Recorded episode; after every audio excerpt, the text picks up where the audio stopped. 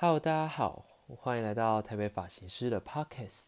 那今天想要跟各位分享的是年节发型师最常被问到的一些问题。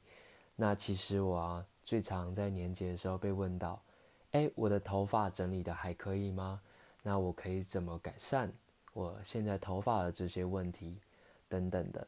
当然，你就会立马从休息模式再转变成工作模式。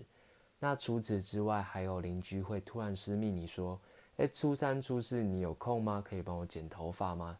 像这类的问题，不过我都会说好，因为我就是为了这个，我在家也摆了一台剪发台车，不管什么工具都有买第二份，除了你们在店里看到的这一些，我已经复制好放在家里了。OK。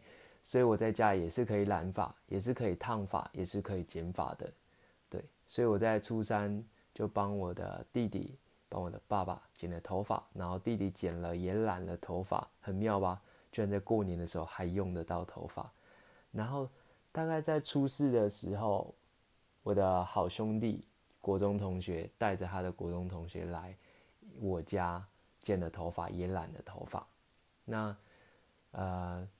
其实自己是蛮开心的，因为生活跟工作密不可分。可是因为是我的兴趣啊，所以我做起来是非常快乐的。然后也当聊天，边用边聊天，而且你有手边有在付出，就是付出劳力，你付出设计在你的好朋友上，我觉得很幸运吧。因为我起码还能剪头发，还能设计发型啊。好了，那。大概跟各位分享这一些，就是我年节最常碰到的一些问题。那欢迎你们来找我剪头发，也可以分享给我你们年节碰到哪些有趣的事情。好啦，我是台北发型师凯欧，我们下集见，记得帮我订阅哦。